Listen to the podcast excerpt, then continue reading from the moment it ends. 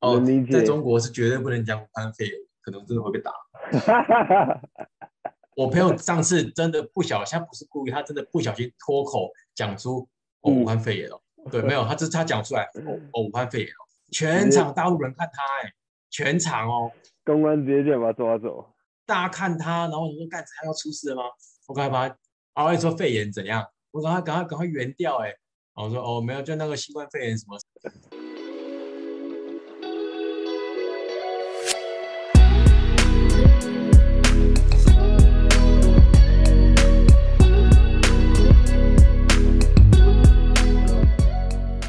好大家好，这里是 Gen ZY，我是 Ego。今天呢，很荣幸邀请到我一个好朋友、好兄弟，也是好队友。那他他的来历可以说是非常特别，因为呃，他是我我大学的同学，然后呃，我们也是英文系淡江英文系荣誉校友。啊，虽然我们是不同班的，不过我们因为打线认识，然后呃，交情也算蛮久的。哈，那话就不多说了，我们来邀请来宾炮，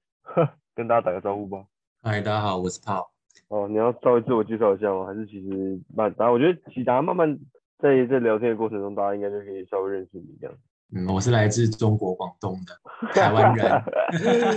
你是来自台湾、中国、广东，还是？台湾台湾中国广东。哎，好，那呃，我觉得在开始之前呢，我特别想要公开的表扬他一下。对这件事情，我其实蛮感动，因为前阵子反正就是台股当冲之乱嘛，大家都开始在当冲这件事。对，然后那时候那时候我我也不小心想当冲了一下，对，但是、我这边想先跟大家提醒一下，就是呃，其实当冲或是你要干嘛，期货啊，呃，权证或是不管怎么样，这种衍生金融品，你想要去玩都是没有问题，但是前提是你要知道它的规则嘛。对，然后反正我记得那一次就是我想说，好，我来来那个控一下长龙好了。然后那时候呢，我就呃当下当下就决定要买进长长荣，然后结果我没有发现说我我当下那个证券户的资格还还并并没有那个可以当买，就是 现买现卖，现买现卖。所以我买完之后，好，我想要干好可以到我的目标价，我把它出掉了，就发现靠北我卖不了，然后当时就很慌，因为因为你你你没有办法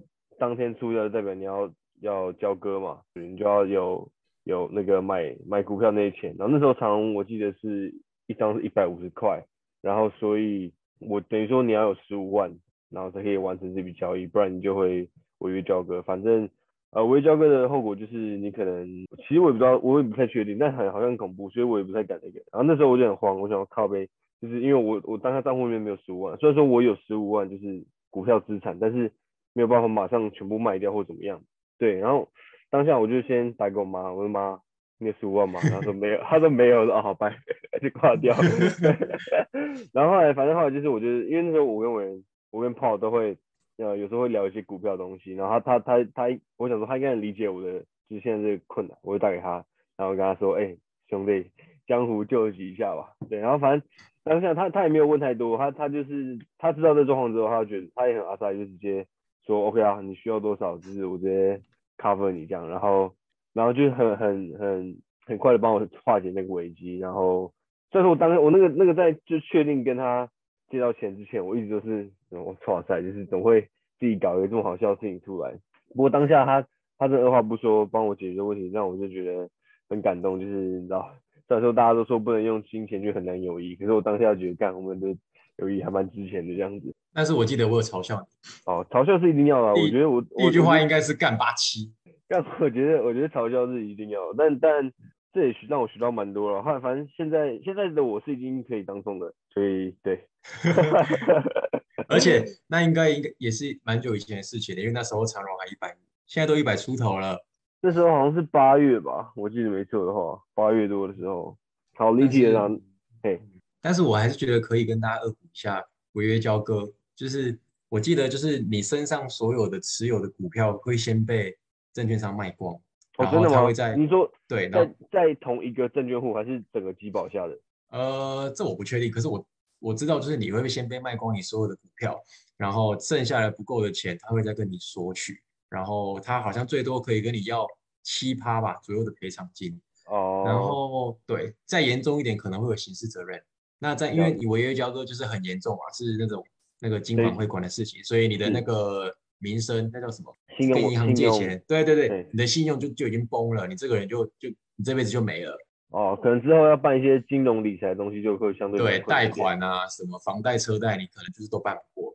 就会 GG。哦，了解，OK。好，那回归正题，那今天为什么会邀请为呃 Paul 来这边呢？因为他是我们西南那一群人唯一，呃，也算是我比较少的朋友里，呃，我朋友中就算是唯一吧，对，唯一去呃中国对外发展。那他他去的是制鞋产业。那其实当初当初我记得他他他他没有太特别声张这件事情，就是他好像是很突然就跟大家宣布说，哦，我要去中国，然后就是祝我好运之类的。对，所以我我我觉得想在那边趁机帮大家问一下，说是当初是什么样的情况，就是或者说你怎么样接触到这个职业，然后是谁给你这个 offer，然后就是你会才会决定说，哦，我毕业之后就马上过去这样子。嗯，跟大家聊聊我深入敌营的故事。就是其实当初我一开始毕业的时候，不是不是想要做鞋业相关的，因为我们都是英文系毕业的嘛，所以我想的是说，我爸都花了我四年大学大学的学费的钱了，那我就是要把大学所学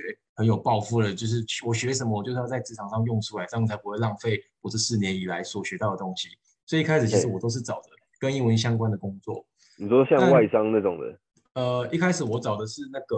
游学的，就是要哦去哦哦，对对对对对，我想起来了，游学跟留学的，搞游学跟留学的。然后后来我找的是，呃，游学跟留学就一定要考那个托福跟雅思嘛。我是去那个补习班做托福跟雅思的补习班去当业务，就是卖课程。是后来做了不喜欢之后，我就辞职就待业。刚好在我待业的期间，还是在辞职的辞职前的后段，就刚好看到我 IG 上有个朋友，国中同学，他就刚好有 PO 他在他在呃大陆工作，然后就是鞋业相关的，我就跟他有搭上，然后知道有这个工作机会，然后我又想想，就是从大概国中以来吧，我就一直很喜欢呃所谓的球鞋的文化，不管是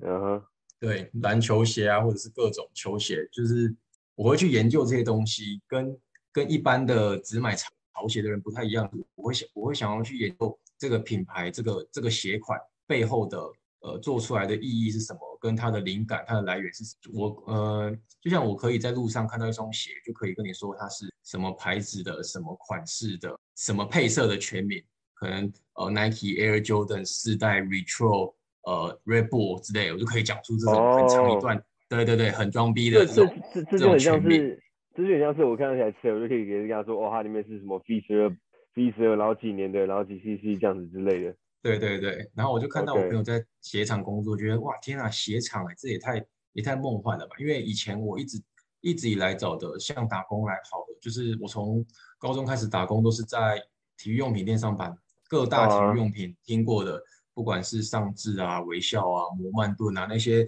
呃常常会去买那些那些体育用品店，我都去工作过。但我就觉得一直在卖，好像没有去深入到这个品牌本身或者是制鞋本身的的流程。我想要去知道说鞋子是是怎么做出来的，怎么去产生这双鞋子的，就一直对鞋子很有兴趣。所以当看到我朋友在鞋厂工作之后，就就让我下定决心说：天啊，鞋厂太棒了，我一定要进去。哦，所以即使那时候你知道说，你你肯定知道说，就是你即将要去中国，然后就是生活会就是大改变这样子，但你还是觉得 OK，我我不管，我就是 give it a try 这样子。对啊，对我来说没差，因为我我没有没有没有后顾之忧啊，我没有老婆，没有小孩，我我也没有一些资产在台湾没有女朋友，需要去照顾，对我也我我也不用去照顾这些东西，所以我想干嘛就干嘛。那呃，再加上我爸也算蛮支持我的吧，我就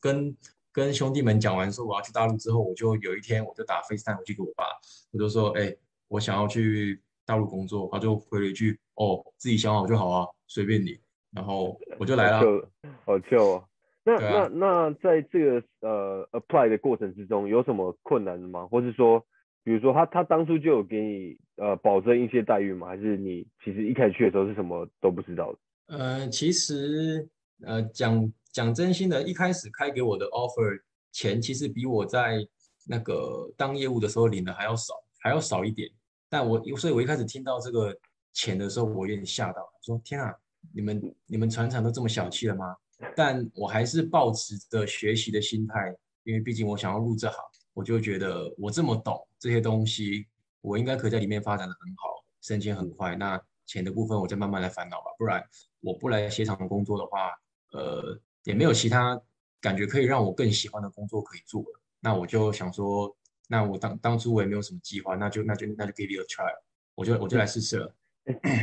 这样很棒哎，我觉得很棒，因为有时候很多人在就是会有锚定效应，你知道，他可能这份工作薪水其实薪资没有上一份工作好，他就觉得我要再找更好的，但是他可能就没有看到说背后呃能够继续发展的更其实有更大的空间，或者说反而能真的是符合自己的兴趣这样子。对，所以可是应该也就是因为我是喜欢鞋子这个东西的，才会让我宁愿对我来说啦，放下一点身段，领少一点钱来试试看吧。不然，其实说真的，要你领少一点，然后又要离乡背景去工作，应该很多人不会想要。对对对，这样去选择。像如果要要让离乡工作，基本上一定是在薪资上或是一些福利条件能够非常的吸引人，所以才可以让你放弃自身在台湾工作机会。因为毕竟很多生活便利性上还是会有差异。嗯，所以那这样子我们是，嘿，还好我来了，我觉得来了之后我是蛮喜欢这份工作，加上。种种的环境这些东西，我觉得还 OK。他他他他有没有什么来黑暗面，或者说跟想象中很不一样？像当兵那种，就哎进去干，发现跟想象中完全不一样。黑暗面肯定有啊，可是这就是不不针对公司吧，就是针对像可能船产，对船产就是都会都是这样啊，就是他就是一个很有钱的老板，然后开了一间公司，所以他下面的人可能就都是他的认识的亲朋好友啊。就是可能跟你同期进来可以升的比你快啊，然后 OK OK 对这些东西，可是这应该也不止我们船产遇到吧，应该是各个公司都会遇到的事情。只要是就就是人脉的部分嘛，就是关系的部分。对对。那那我们以从我们刚刚的讨论也可以得到结论，说就是让你决定就是前往去中国打拼这个因素，就就。不只是薪就不会是薪水是主要，而是你的兴趣跟这个产业独特性，对吧？对啊？因为其实依鞋业来讲，其实呃年轻人可能不太知道，可是台湾其实是一个很大的一个制鞋王国，在可能二十年前吧，就是世界上有七成八成的鞋子都是从台湾做出去。你说那时候他们的那时候鞋子贴上面贴的标签都是 Made in Taiwan 这个对对对对。就是制鞋的工艺很好，品质也很棒的一个，然后可能薪资也够平，所以那时候大厂牌才会一直在台湾设厂，然后加上台湾也能供应这些量，加上技术也成熟。但后来，呃，因为台湾的各种基本薪资上涨，台湾人民开始贵起来了，但那些鞋厂没办法，就是只能往工资相对较便宜的大陆去设去设厂，所以才会后来的。包含我们公司啊，或者是其他的宝成啊、丰泰这些公司都在都在大陆设厂，因为他们的工资也便宜。然后，因为鞋业是一个很高度劳力密集的工作，包含一开始怎么把一块布变成你的鞋子上的那些布，然后怎么把这些布车起来，那车起来切车成一个鞋面之后，怎么贴大底，贴成一双鞋子让你能穿，然后鞋垫怎么塞进去，这些其实都是机器没有办法做到的，所以。是需要大量的人工来大量人工哦，了解了解了解。对，所以其实现在其实没有什么鞋子真的是有办法，真的是一个机器从头然后搞到尾都不用不需要一个人在线上去去雇去去车就能做出一双鞋。其实这是不太可能发生的，因为它需要的劳力太密集了。你的意思是说它没有办法来像是汽车生产那样全 AI 自动化，它一定要有人力参与。对。他没有办法一个人雇机器，然后就把东西全部都做出来，不行，一定要一个人真的下去，慢慢的把布剪剪好，然后再扯起来，再粘起来。所以就因为需要大量的劳力，然后台湾人又贵，所以鞋厂都往大陆迁徙之后，我想要进入鞋业的这个产业，就变得说我一定要到呃大陆或者是其他可能工资相对便宜的地方来找寻我的工作机会。哦，了解了解。那那你现在从开始。啊，最开始到中国到现在应该也哦两年多了吧，两三年，两年半左右。对，那那那方便问一下现在工作的现况跟，比如说你的职位啊，然后呃，甚至薪资待遇，从一开始到现在有什么差别吗？和跟跟工作内容的部分？呃，先讲薪资好了。呃，一一开始我说过嘛，就是我来这边的时候，其实我领的钱比我在台湾领的还要少，但是我没有想到的是说，呃，船产可能我们公司吧。给的薪奖金方面其实给的蛮大方的，我一年都可以领到可能十十几个月，就是十五个月以上的的这种薪资。然后，所以对我来说，我大概从第二年的工作开始，我的年薪就已经破百万。哇，所以你是百万小开这样子？没有小开，百万还在努力中，奋斗中的少年。然后。关于我工作内容的部分的话，其实我想的简单一点，其实我就像是一个 PM，我负责的就是鞋子鞋子的一生，我们对应的品牌，我我是做 Skechers 的，就是婆婆妈妈很爱穿的那个鞋身写的一个很大的 S 的那个的那个鞋子，然后以好穿跟舒适，对，好穿跟舒适为主的鞋，不会到特别贵，不会到特别好看，对，但是不好看。对，只是婆婆婆妈爱穿，因为因为真真的蛮好穿的。嗯，然后我的工作就是我们的美国 L A 端，就是 Sketchers 的公司端，他们会给我给我们一些呃鞋图，然后我就是要负责把这一些那些设计师画出来的鞋图做成一双鞋子给他看。那在这过程之间，因为设计师本身他就是一个画图的，他不懂制鞋，他不懂要怎么去把鞋子车起来，所以呃有一些。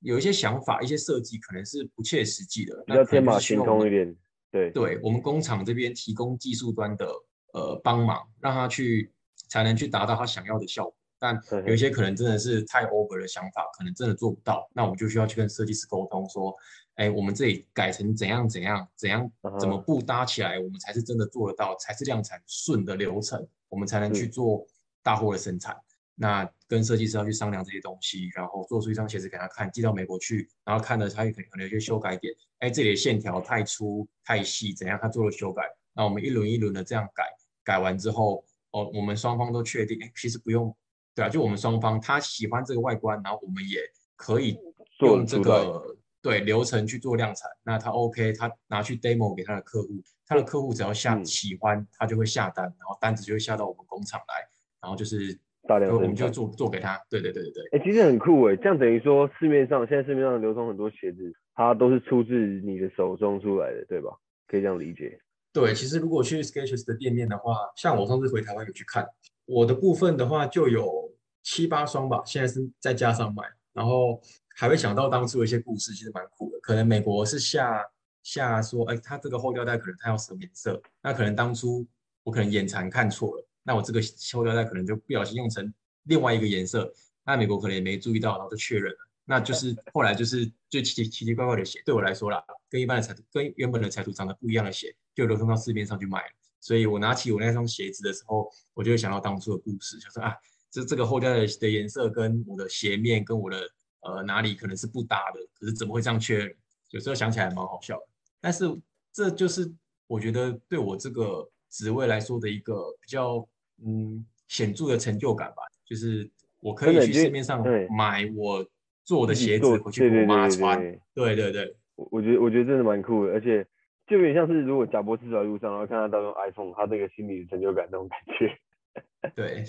然后因为毕竟鞋子的周期其实也蛮长，就是一两年。市面上看到的鞋可能就是工厂跟呃工那个客户端在一两年前设计的东西，然后像。我说我最近回去看到的那些鞋子在市面上卖，可能就是我在新人时期我还很菜的时候做的鞋子，所以才会才会我前面讲的那些错误，然后就觉得天哪，那时候怎么这么好笑？对，还有一些其实是正在生产还没有上市的，可能已经就是就是在等待要呃是呃发表的一些鞋子都。是啊是啊，当然，所以如果我说我现在我的客户端是 Nike、Adidas 的话。那我可能就会知道说，Nike 下一季会跟谁联名啊，Adidas 会跟谁联名，或出什么样的鞋款，我就都会知道，事先知道这些事情。但是你们应该都会签保密条款吧？毕竟这是一些商业机密的部分。签啊签啊，但是比较针，他们会比较针对是拍照的部分。哦，但是外流外流照片。对，如果我讲了的话，说，哎哎，我们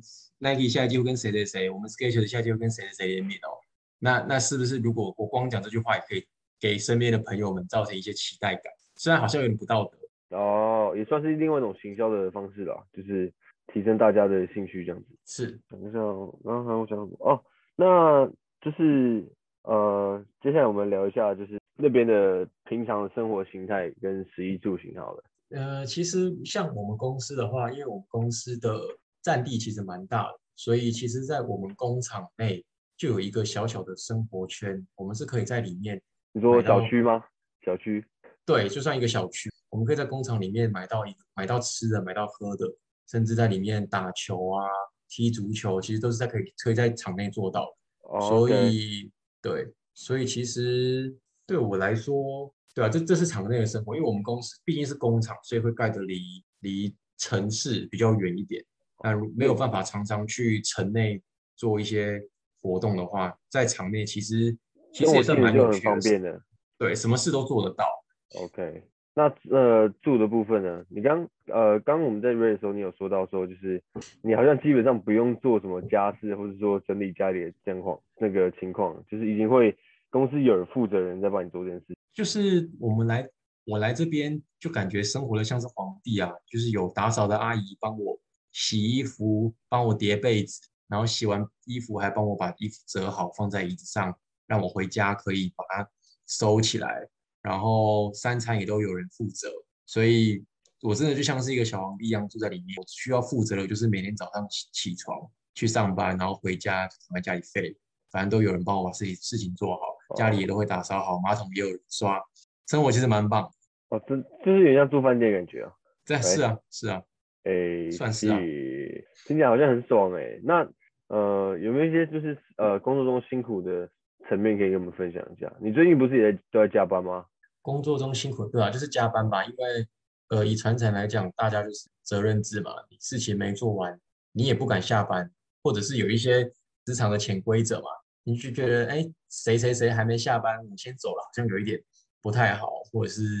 嗯，就会就就觉得不好，然后就可能就会加班。但我最近的加班会比较偏向是呃必须加班，因为最近在赶一些一个鞋秀，然后鞋子做不出来，所以大家一定要哦赶着对赶着在那边把东西做出来才能才能赶给哦。不过因为其实因为我最近我换了单位，我刚刚讲的是我前两两年半。做的事情就是产品开发，产品开发员是我前面两年半做的事。那后面十一月开始，就所以现在其实也才一个一个多礼拜。十一月开始我就转到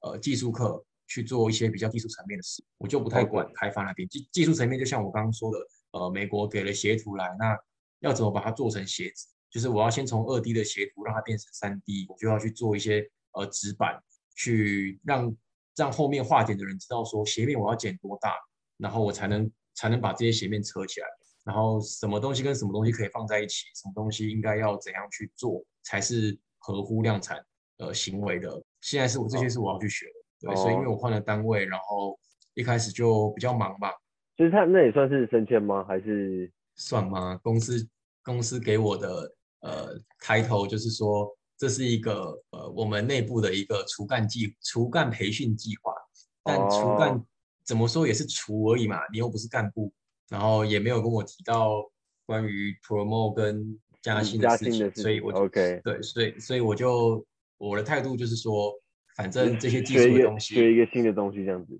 对，然后这些这些鞋子的这些技术，你不可能在市面上或者是在某一间大学里面有人去教你怎么去做鞋子，这些都一定要在。产业里面，场内才能学到。对对对对，所以我就学着吧，反正学着放身上，这些东西也不会忘记。那以后对我，无论是我要呃转去更好的公司，或者是其他的单位的话，都对我来说是比较好的吧。哎，我现在就是在寻求机会。好，我我我大概懂，我大概理解，就有点像是说，啊，你现在在生产端嘛，可以这样讲，对吧？但你会有希望有一天有朝一日能够到品牌端吗？比如说直接去 Nike 里面工作，当他们的设计师，或者说就是那种字节总监之类的。他们应该，我相信他们应该有类似这样的职有，那必须的，就是哦这就是我一直想要到达的的的理想。你说你说 Nike 亚太区总监吗？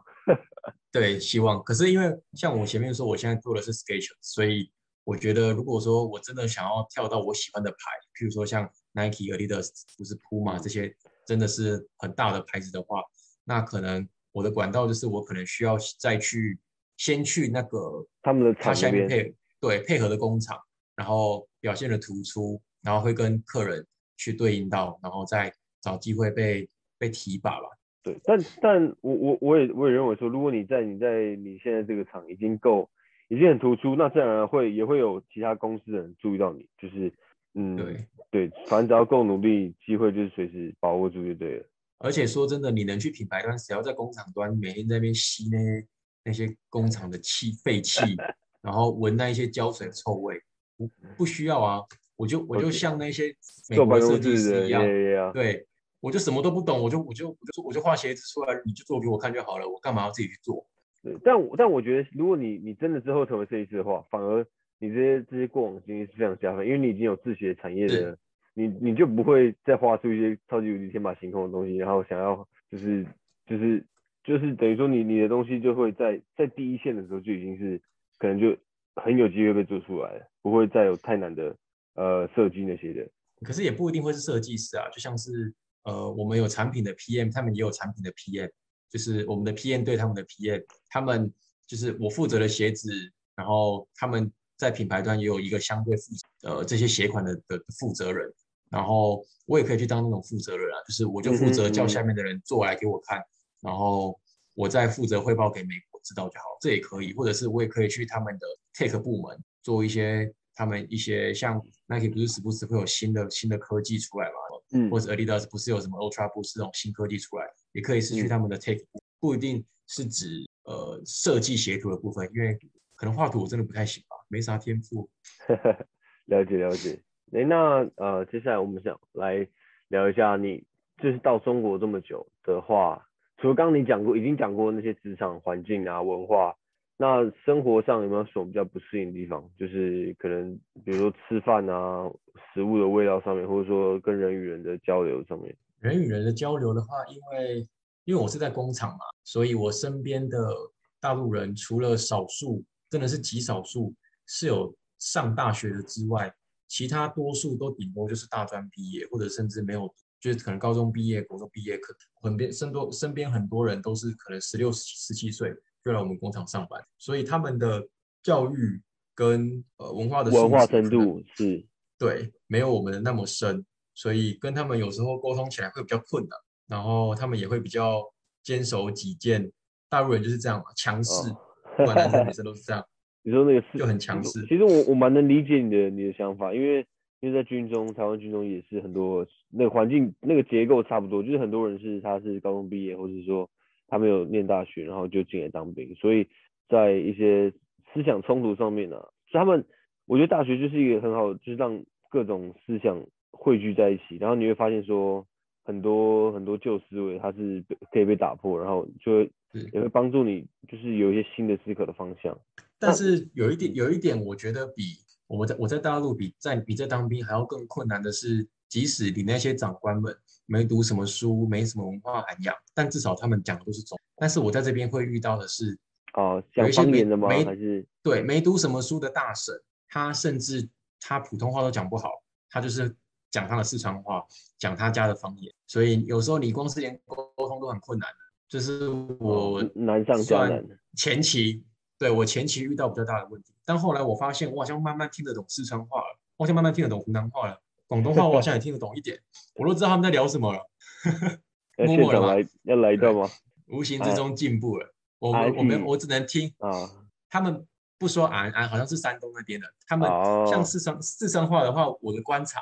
好像是没有四声，他们就是在发家的人，他们就是他们不会有四声。我我讲的就是就是很差，可能也不像，可是我我听到的语言语言是这样，就他们是没有四声，然后就是音都是一二三声在徘徊，所以其实你听久了，你就会听得懂他们到底在讲什么。啊，OK，我我我这样大概有个有个画面在了。哎，那那你你刚刚有说到说，就是你们场内啊，就是大中国人跟台湾人的比例，其实我一直以为我一直以为你过去之后是是会被中文围绕，但结果好像发现你那边大部分好像都是台湾人。应该说中国人很多，可是毕竟一些像我刚刚讲的，光是连沟通上都有困难，所以我也比较少，甚至应该说不太会在下班哦后主动去跟他们哦，OK，对，去去聊去聊天啊，或者是去去约出来吃饭啊，所以还是基本就是呃，台湾人跟台湾人聚在一起，大家一起一一起玩，台湾人跟台湾人玩在一块。但是我觉得还有一点是因为呃薪资结构上也有一也有一些差异，就是因为中国人他们的平均薪资其实很低。之前看过报道，好像他们平均薪资才两千多块吧，但我们工厂高一点，会到两三两三千块、三四千块人民币。但是其实你想想，换成台币一个月也是不到两万块。那但我我一个月的薪资，光是就是人民币的部分，我就远超出全远超出这几千块的人民币。所以可能对我来说，就像我想，我就我在这里就当自己大爷。我想去吃饭，我就随便打个车出去吃饭。我想干嘛我就干嘛。那天如果我想吃一顿海底捞，可能花要花个一百五两百块人民币，算起来可能八百一千块台但对他们来讲，两百块人民币可能就是他一天甚至一天半的工作所，他就会不太可能花那样的钱去吃一餐，对对？他负担不起这个钱。那如果你要一直约人家约个七八次，人家是不是又会觉得说啊，那个炮都约我那么多次，我不去是很不好意思。可是其实他虽然去了，他不是他不是开心的，因为他对他来说这顿饭的压力是很大的。他可能真的要像我说，要花到一天两天的薪水，他才能负担得起。我今天看似很随意的这一顿邀约，哦，所以后来我想到这个问题之后，其实我就比较少跟他们去呃去约说要吃饭啊、逛街啊什么的。一方面是真的是怕他们造成压力很大。哎，那那那刚刚有讲到说工作未来的发展，你说之后好前阵子你跟大家说好像要可能会公司要派你往越南嘛，对不对？对，就是因为像我刚刚说的，我现在开始轮调的这些工作，它。说是除干，可是呃，在我看来，跟还有我的同事们讨论下来，可能就是到时候公司要往往南迁，往越南去做发展的时候，先图呃储备起来的一些干部，因为其实中国现在的劳力其实也呃劳力成本其实也没有像十几年前来的那么的低廉，他们好像搞了一个五险一金，就是类似我们所谓的劳健保之后，他们公司的成本好像大额负担，所以其实。中国人对公司来说已经没有到几年前那么便宜了，然后反而越南现在就就开始发展起来了嘛，尤其以制造业来讲，不止制鞋，可能纺织各各种产业都在都在往越南发展，所以呃公司我们在公公司在越南其实已经有有厂了，有一些呃大货在越南做，但是以整个我们的前段开发中心来讲，都还是以大陆为主，但公司就因为成本提高吧，就考虑把整个整个我们的开发中心挪到越南去，了解了解。对，所以其实其实其实公司一到哪对我来说没有差，我就是我就喜欢鞋子，想要做这份工所以不管他移去移去哪里，就我就我就是跟着这个产业走。因为其实我几年前我也不是几年前，几个月前我也有想到说，那如果到时候越南如果再再变贵了，是不是又要往南，往可能柬埔寨、往印尼去做发展？但想想。对我来说，不管离开台湾就是就是出国，所以在在哪里哪里反而也没差，对，就没差，因为对我来说就是国外。对，但是但是因为中国毕竟还是他们有一些普通话嘛，就是你听得懂。那如果往越南、往柬埔寨，那势必就是你要再增加语的这方面的，对啊。所以所以没办法，公司现在就因为有了这个计划之后，开始积极的培培育人才，然后给予一些课外呃。就是上班之外的一些课程，像我也已经学越南文学了，学了几周了。虽然还是讲的很烂，还是什么都不会，但是公司就已经有想要想要培训的，就是让我们了解越南文的这个这个想法已经有了，所以就慢慢学吧。但如果说像那些现在在越南的那些同事们，其实他们呃应该是七八成的人也都是听不懂越南文，但他们就是旁边就会配一个越南干部，了解是懂懂中文的。然后就会帮他翻译这样。哎，好，那最后我觉得也差不多，其实今天聊蛮多了。那最后我想要就是，如果你要给一些建议，就是比如说他想要去制鞋产业发展，或是说想要往中国这方面传产的部分的话，你会给一些怎么样建议？嗯，我觉得我觉得不针对制鞋啦，就是针对譬如说你想要去国外工作的话，我觉得你最需要先去担心跟适应的，应该是你能不能去忍受。孤独这件事情吧，比如说像，呃，比如说像我在大陆，我今天我翻过墙上了 IG，然后看到我一些兄弟们，大家在在一间酒吧喝酒，在外面打卡，然后大家拍着照很开心，然后那间酒吧可能是你常去的，你就会觉得，哎，天哪，我怎么不在那边？我好想去，好想去这个聚会，我我必须在，为什么我在这里？然后再再晚一点，夜深人静的时候，你就会开始会有一点惆怅感起来，就会觉得说，哎。为什么我当初要这样选择呢？为什么我不在台湾好好过生活，可以跟兄弟们大家过那么开心呢？然后也就是一，我现在在这边就是一个人嘛，一个人在过生活，就是难免是单吧。所以要去国外工作的人，我觉得最先能要能忍受的就是，那第二点就是一些文化上的差异吧。毕竟台湾跟中国还是两个国家嘛，必须的。然后 哦，他们有自己的一套自己的标准，所以如果说，譬如说你想来大陆工作，然后你有很很崇高的一些道德跟爱国的思想的话，其实来这边你可能会会比较难生活，会寸步难行。当尤其又当你随时常常听到耳边会响起说，哎，那、我们台湾那边最近怎样之类的，你就会就是想说你是谁啊？谁跟你们什么你们台湾啊？但是就其实呃，你没有办法去怪大陆人这样去想，因为这是他们根深蒂固的一的教育，就好像接受的教育，对对对，对，就好像台湾人就觉得说澎湖人、兰屿人、马祖人是我们台湾人一样，他就是觉得说他从小就是这样被教啊，台湾就是中国的一部分啊，所以他觉得他讲出这种话，他其实他可能不是不是不是很刻意要冒犯你的，但是他就是讲出了冒犯你的话，他其实可能没有这个意思，所以当你听到这些事情的时候，如果你又去跟大陆人争辩说，哎，什么谁跟你们一个国家，我们是两个国家，我们怎样怎样，你又要去讲这些话去反驳的话，那依大陆人这么爱国的民族性来说，可能当场跟你打起来都不奇怪。，OK，对，所以对这这点，如果说特别，如果你要来大陆工作的话，这一点如果是要是是必须考虑在内。嗯哼，然后像呃第三点的话，像我前面有提到说，我在这边就生活了像皇帝，有人帮我洗衣叠被的。来了之后，我感觉现在我的生活就我有点回不去到以前我的生活。我在台北生活，自己自己处理一切事情，呃，或或者是说我在台北的话，之前因为我不是台北人，我彰化人，等于我是北上北上工作，所以我租了一间小房，可能一个月花个八千一万，就是一间可能四五四五平大的一间小房间，然后没有人帮你洗衣服，没有人帮你折被子，没有人帮你把吃的东西弄好，没有人帮你做一些家务。但现在这些事情我在大陆这边完都有人帮我完成，再加上呃薪水也还不错。你在以我现在能力，我回台湾，就像我前面讲的说鞋业的这个独特性，我现在又是都是学鞋业技能的话，我可能我在台湾没有办法找到一些很厉害的工作来匹配我现在所拥有的呃薪资，所以可能会回不去吧。所以如果说你有一些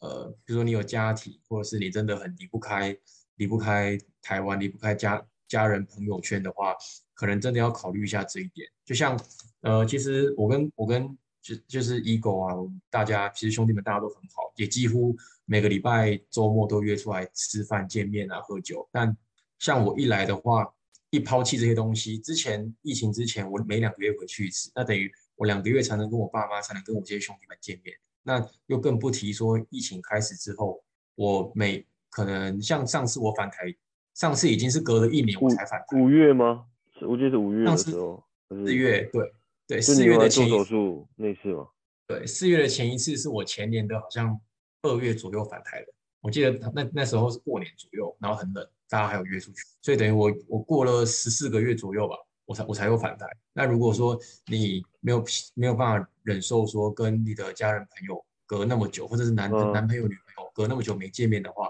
其实真的要好好的想说这份工作，即使你很喜欢，你其实真的你也很好，嗯，对，你也你也很喜欢这边的环境，那这些真的是很现实面上的问题，你有办法，你你有没有办法忍受去跟你的这么亲近的人这么久没见面？如果没有办法的话，其实真的是好好需要去考虑，说到国外工作这件事情是不是适合你的、你的、你的个性的？哦，啊对啊，干你讲那么多，啊，你下次什么时候回来？可能，唉，其实很多人在问，很多人在问我这个问题，但是因为呃，像我讲了，我现在十一月才开始轮调，那呃，哦我现在每八个月，我每八个月换一个单位，那如果我现在随便，譬如说好，我下个月我就回去，那我是不是随便一两个加上隔离的时间，我就两个月的时间就不在这个工作岗位上？哦，我一个单位我才待八个月，对，那我可能一半的时间我都不在的话，那我就少学人家那么多东西，我就觉得就觉得输了好多，我就所以我一直在想说，我到底什么时候要回去？那我我自己其实也没有答案哦，我不知道，我爸妈都没在催了，不知道你们在催什么。哎，大家都想你啊，必须的啊，我也我也想大家，但是就是现实面上的问题嘛，我回不去啊，再加上疫情，疫情那么严重，哦在中国是绝对不能讲武汉肺炎，可能真的会被打。我朋友上次真的不小心，他不是故意，他真的不小心脱口讲出哦嗯武汉肺炎了。对，没有，他这是他讲出来哦哦武汉肺炎哦，全场大陆人看他哎、全场哦，公安直接就把他抓走。大家看他，然后你说干他要出事了吗？我赶快把他，然后说肺炎怎样？我赶快赶快赶快原调哎、然后我说哦没有，就那个新冠肺炎什么，天哪，哦，这笑很严重，就是只要只要涉及到他们的国家的名誉啊，哦，我懂，我懂，我懂。就好像其实其实有一个有一个，我觉得大陆人很屌的是，呃，那时候那个 NBA 火箭队的总管好像讲了一些，我有点细节忘记是什么，可能是类似新疆的言论。他讲了一哦些关于人新疆人权，对，说什么中国打压人权这些事情的言论，一出来之后，所有中国网民大大烧球衣反抗的，烧球衣反抗，这都还好，这都是这都是在其他国家你可能都还会看到。但我觉得最屌的是，我打开中国的那个叫什么串流平台，就是在直播的平台，腾讯，我打开腾讯，在想要今天要看一下火箭队的比赛，他直接直接像譬如说打呃湖湖人队 VS 火箭队本来会这样打，他直接打湖人队 VS 马赛克队，湖人队 VS 红队，然后整场主播在讲的时候也是啊，我们这个马赛克队现在呃持球怎样怎样，就是他讨厌到他只要讨厌你，他连他连你队名他都不讲，我觉得我有必要，就是很偏激的一个国家啊。国家上下来搞你这样。对，有就是有必要那么偏激，而且即使到现在哦，到这个月我看比赛，那已经是一年多前的事情，对，都还是叫红队，不是叫火箭队。即使姚明之前在火箭队待过这么久，拥有那么渊源的历史，他说一句话说错了，他就直接叫红队，就是叫红队，也也不改回来了，已经一年多了现在。所以这边就是，嗯，哇哦，你要很小心你的，尤其是言论的部分，他们很没有办法接受这些事情。了解。哎，那最后真的是很真的是很粉、嗯很玻璃啊，粉红文化 真的真的很玻璃，不是我不是不是网友在讲，是真的很玻璃的一个一个一一个民族。了解了解。我不知道这能不能讲、欸，我应该不会有危险吧？不会啊，我上次看我们的那个 podcast 的聆听的那个全球布局，中国好像没几个猫，没没几个猫在听，而且他们要听的话要翻墙啊，对吧？呃，要要要翻对呀、不过他们他们是翻得很勤啊，都跑来 Facebook 上面呛我们。什么什么？我没听到。我说他们很多很多中文网友都会在 Facebook 上面是跟我们论战啊，希望他也可以多翻过来听我的 podcast。希望吧，希望诶希望那他们翻过来嗯不会找到我是谁。那最最后那个你有什么特别自己想要分享的东西？就是不在我们的那个问题列列子里面的，像是一些深刻的回忆啊，或是比较印象我比较觉得有深刻的事情。有有有有一点是我刚来来第一个月就让我看到，觉得觉得印象最深刻，然后大吃吃惊我三观的事情。呃，那一天我打的滴滴出去，我要我要去城里吃饭，然后我在我嗯在路上，我在分隔岛上看到有一个有一个穿穿的很破烂，然后很脏，头发很长也很乱的一个一个人在分隔岛中央，我我一脸我就知道说他百分之百是乞丐，他应该是要在那边要钱。对，但然后经接近他的时候看了一下，他真的是乞丐，他真的在那边要钱。不过他不是拿着一个钵，不是拿着一个碗，他拿着一个二维码，就是 QR code，他拿着一个 QR code 下面写的微信支付四个字，要对叫大家扫码给他。我想说，天啊，现在大陆连乞丐都必须要有一只手机，他才能接收人家给他的一些善心捐款吗？然后这是呃电子支付已经方便到这样，让连一个乞丐都必须要有手机，他才能去有钱可以花。哦已经没有人，他连碗他连碗都不准备了，没有人要给他钞票，因为只拿碗的乞丐在中国已经没办法生存。哦，对，他要拿着一个大家都不再对超出门的。对啊，拿那个 QR code 写微信支付，然后下面拿个牌子写什么帮帮我什么什么，写的很可怜这样，然后大家会才才会扫码给他。然后我说天哪，当当一个国家的电子支付方便成这样的时候，连乞丐都必须要有手机了，不然他就会被世界给淘汰，被中国给淘汰。被中国给淘汰。对，但但其实我台湾目前也是越来越往电子支付方面，虽然说纸币还是蛮不可或缺的，在每日的交易里面了，对吧、不过不过我觉得这这这不只是中国，这也是世界一个趋势啊。但我觉得电子支付这件事情本身真的是一件非常的便利，然后值得去大量推广的一件事欸。因为像我现在回台湾，出门最容易忘记带的东西就是钱包，因为我可能几个月，我几个月一两年我都不带钱包出门啊。你现在回台湾突然要我习惯说我口袋里面要多一个钱包，我真的时不时出门我就忘记，所以现在现在出门，店了。对现在现在出门就不用讲那个手机、钱包、钥匙，就讲手机、钥匙。对对，不用手机、钱包、钥匙，就是手机、钥匙、手机、钥匙就够了。然后手机一定要有电，哦，但说到有电的话，其实他们蛮方便的，就是因为手机对他们来说太重要了嘛。如果我今天去吃饭，我手机突然没电了，我可能就摆烂，说哦没电没办法付钱。所以他们的每一间店的店里面，不论大店小店，基本上都会有一个呃小小的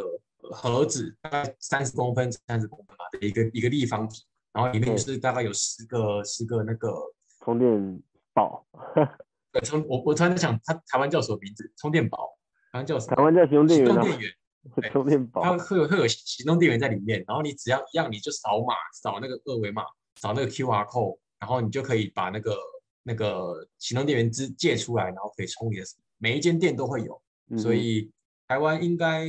我有印象以来，可能还没有有些做到那么方便。有些地方有，但不是每个地方都有。对而，且但是基本上这边是哪里都有。它让你充电也不是为了让你支付，就是为了让你用手机而已，这样。对对对对，真的蛮方便的。所以其实我现在即即使手机那么重要，我出门我剩我剩十几趴，我也都不带那个行动电源出门，因为不管我去哪里，我去吃小吃，今天吃一块一顿八块钱的炒饭，里面都有都有那个行动电源让我借啊。哦所以真的有一些东西大陆发展的是真的是还不错，对，所以嗯，可能还是很多人会觉得说大陆就是呃落后啊或什么，可是其实真的真的不是像他们想象的那样，其实大陆发展的其实蛮好，但有一点就是大陆的人民的素质跟不上他们的建筑物的发展速度，他们建筑物可能盖得很高，可能很棒，可能很多新的新的很潮流很很厉害的东西，可是人民的素质没有办法在房子两三年我就盖得起来了，可是人民的素质没有办法在两三年之内就恶补，所以他们可能还是还是在路上都会随地吐痰，可能烟蒂烟蒂弹地上，大家随随随地抽烟，甚至甚至在店里面，你今天在吃火锅都还能抽烟，就像台湾已经室内禁烟了好几年了，对对，但大陆没有，对，所以他们在室内都还是可以抽着烟，就会觉得天啊，素质怎么素质怎么这么怎么这么低，能不能出去外面抽烟？但这对他们来讲就就就没什么，所以呃发展的的确是不错，可是也没有像外面讲的什么哦，大陆干太棒了吧，台湾现在完全追不上大陆的速度什么，也没有那么扯，嗯哼，对，所以对不是不是很极端的两两个答案，一定大陆很棒，不是一定台湾。大陆有大陆好的地方，台湾有台湾好的地方，就是去不同的地方就去适应不同的生活。对我来说就是这样。合理合理。好了吗？没了吗？嗯，结束了吗？我觉得改天过阵子吧，如果你有空的话，呃，没有没有主题的话，可以找我讲一集，就是大陆的文化面的。其实我有观察到蛮多东西，我觉得可以跟台湾人分享。就譬如说像你在看。例嗯如例如我随便举一个我觉得很屌的，就是你在看抖音影片的时候，有一些比较关键字，它不是都用英文写出来嘛？譬如说，哦，我买车，他会写我 M 车嘛？哦，然后什么对吧就是 H 对对对。H 对 Y 哦那，个那个什么福利福利 FL 哦领 FL，对他们就会这样写。呃那可能你或是九成的台湾人都不知道为什么会这样，可是我就是抱持了干，我就想知道为什么会那么智障的态度去问我朋友说为什么会这样，他都有跟我讲这些事情，就例如这些事情，OK 可以早点可是你要早点跟我讲，因为这些东西是需要去我在生活中去想到什么同整，我就把它写下来，才能有嗯，我才能有可以慢慢写可能下个月或有的有的半半小时左右可以去讲的。OK，其实很多东西可以讲，可是没有办法说，突然我想到我就跟你啪啪啪去这些东西我，我要去累积，所以我可是我觉得这个东西其实比我今天讲我去工作，然后来大陆发展的东西还要有趣，而且是是是是会有人想听的，就是为什么买东西要写 M 东西？对，嗯，这是一个很好的主题，很好的很好的标题啊，我会而且比我我我也会想知道。对，而且而且真的是比我今天讲工作有趣。我因为我自己都觉得说，干是这样哦，这么有趣哦，你们大陆人好屌，怎么那么智障？我会解释啊，对，我会解释。好，他那我好哎呃，没事，你讲，没有我我想说，差不多我就来做结尾了。嗯 OK，好好好，那嗯今天很高兴就是为呃 Paul 跟我们分享这么多，然后我相信他之后也会有更多更多有关于在中国所发生一些事情，或者他所经历的想跟大家分享。那如果呃你对自己内容有兴趣，或是有什么问题想问的话，欢迎在 Apple Podcast 底下留言告诉我们，然后呃，没意外的话，我们就下周见喽，拜拜。拜拜。